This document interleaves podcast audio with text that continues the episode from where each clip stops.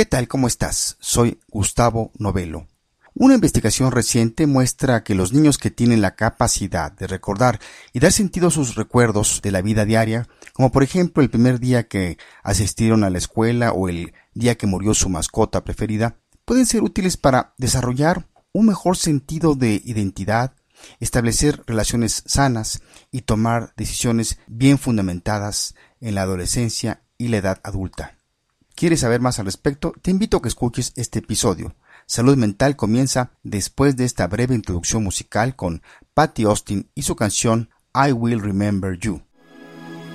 There were words left unsaid and things left we just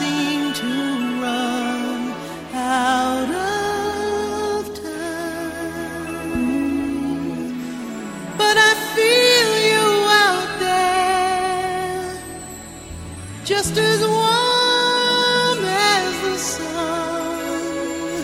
and I hold you so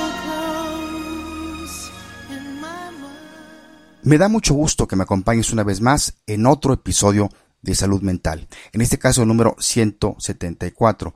Soy Gustavo Novelo y te saludo desde el Centro de Psicoterapias México, aquí en el piso 28 del World Trade Center, en la hermosa, realmente mi hermosa capital mexicana, ya en los inicios de la Semana Santa, que es cuando muchos capitalinos salen de la ciudad con diferentes destinos y propósitos, ya sea a vacacionar a un centro turístico o regresar a sus ciudades de origen para visitar a sus familiares y también es una semana que muchos católicos dedican a la oración y la reflexión en los misterios de la pasión y muerte de Jesús. Por otro lado, los que nos quedamos en la ciudad también gozamos de una ciudad muy tranquila y que nos permite conocerla en sus múltiples lugares de interés. Y bueno, ya entrados en materia, este pasado 6 de abril de este 2014 apareció en el Wall Street Journal un artículo titulado The Power of the Earliest Memories, del cual quiero comentarte hoy y que reflexionemos juntos sobre el mismo.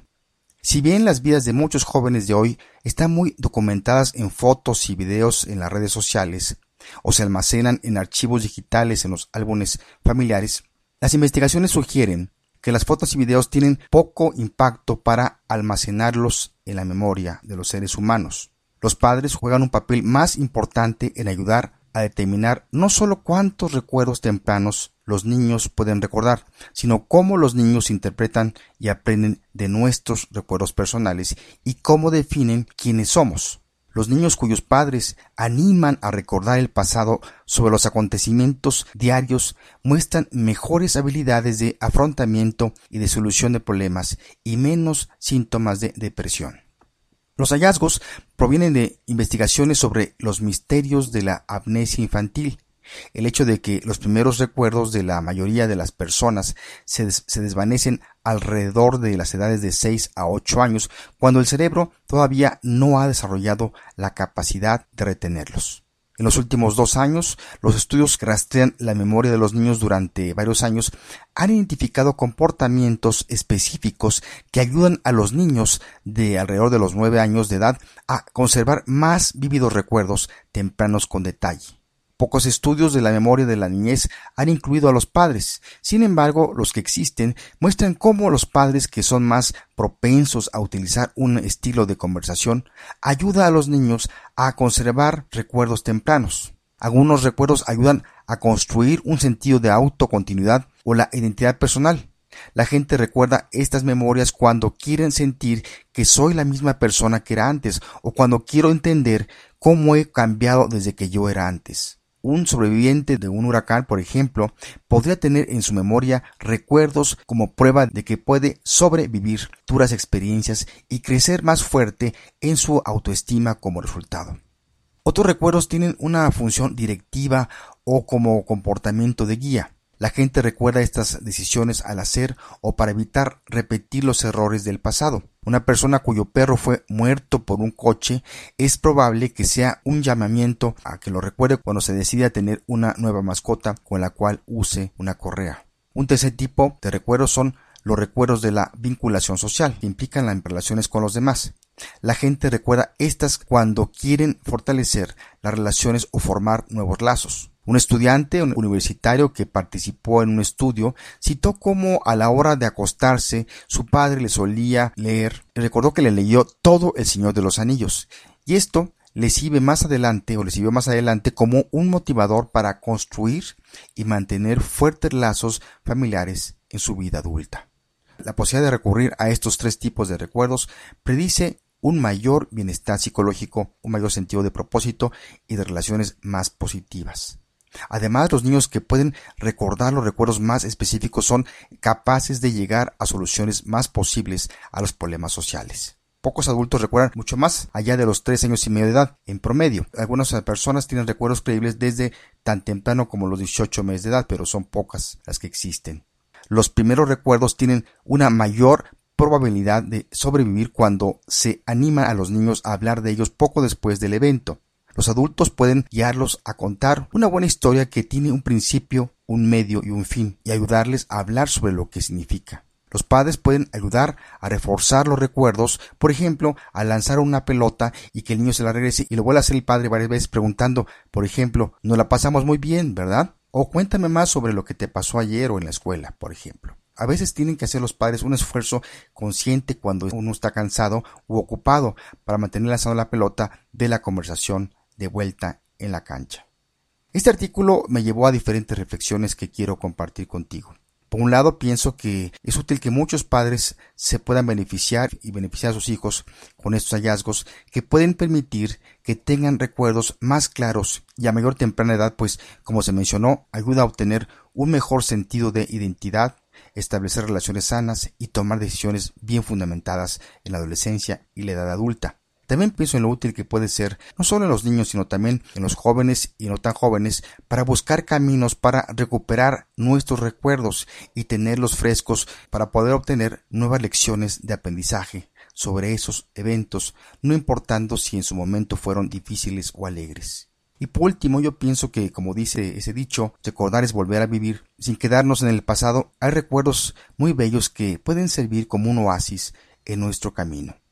Si quieres tener lectura relacionada con este tema del día de hoy, están los libros Cómo mejorar la memoria y la concentración del autor Omar Galíndez, que está en formato electrónico y que está de venta a través de la página de Librerías Gandhi.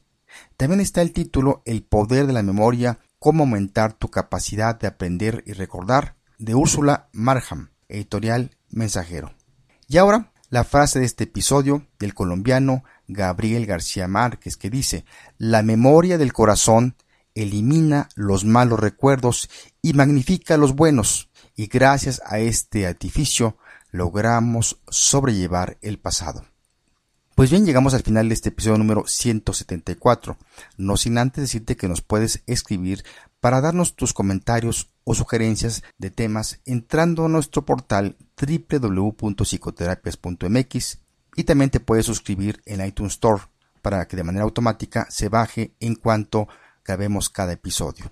Cerraremos esta ocasión con Patty Austin y su canción I Will Remember You.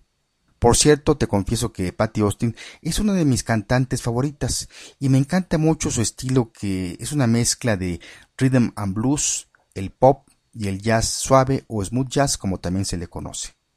Si no la has escuchado, te invito a que escuches algunas de sus canciones. No te vas a arrepentir. Antes de despedirme, te quiero compartir esta historia corta que quizá la conozcas, pero que toma más sentido con el tema tratado hoy. Dos amigos viajaban por el desierto y en un determinado punto del viaje discutieron. Uno de ellos le dio una bofetada al otro. El que recibió la bofetada estaba ofendido y sin nada que decir escribió en la arena Hoy mi mejor amigo me pegó una bofetada en el rostro. Siguieron adelante y llegaron a un oasis donde decidieron bañarse. El que había sido abofeteado y lastimado comenzó a ahogarse, siendo salvado por el amigo. Al recuperarse tomó un cincel y escribió en una piedra Hoy mi mejor amigo me salvó la vida. Intrigado el amigo preguntó ¿Por qué después que te lastimé escribiste en la arena y ahora escribes en una piedra? Sonriendo el otro amigo respondió Cuando un gran amigo nos ofende, deberemos escribir en la arena donde el viento del olvido y el perdón se encargarán de borrarlo y apagarlo. Por otro lado, cuando nos pase algo grandioso, deberemos grabarlo en la piedra de la memoria del corazón, donde ningún viento en todo el mundo podrá borrarlo. Soy Gustavo Novelo, te mando un fuerte abrazo donde quiera que te encuentres en tiempo y lugar. Nos estamos escuchando por aquí. Hasta entonces.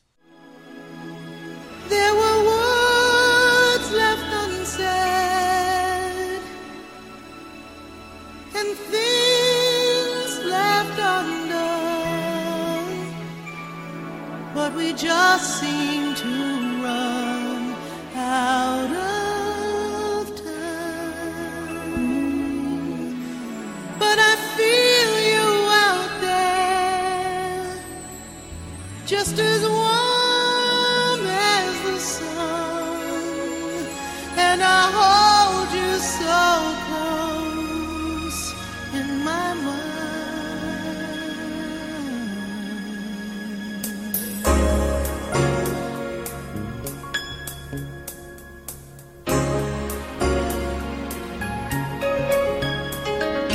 I see your face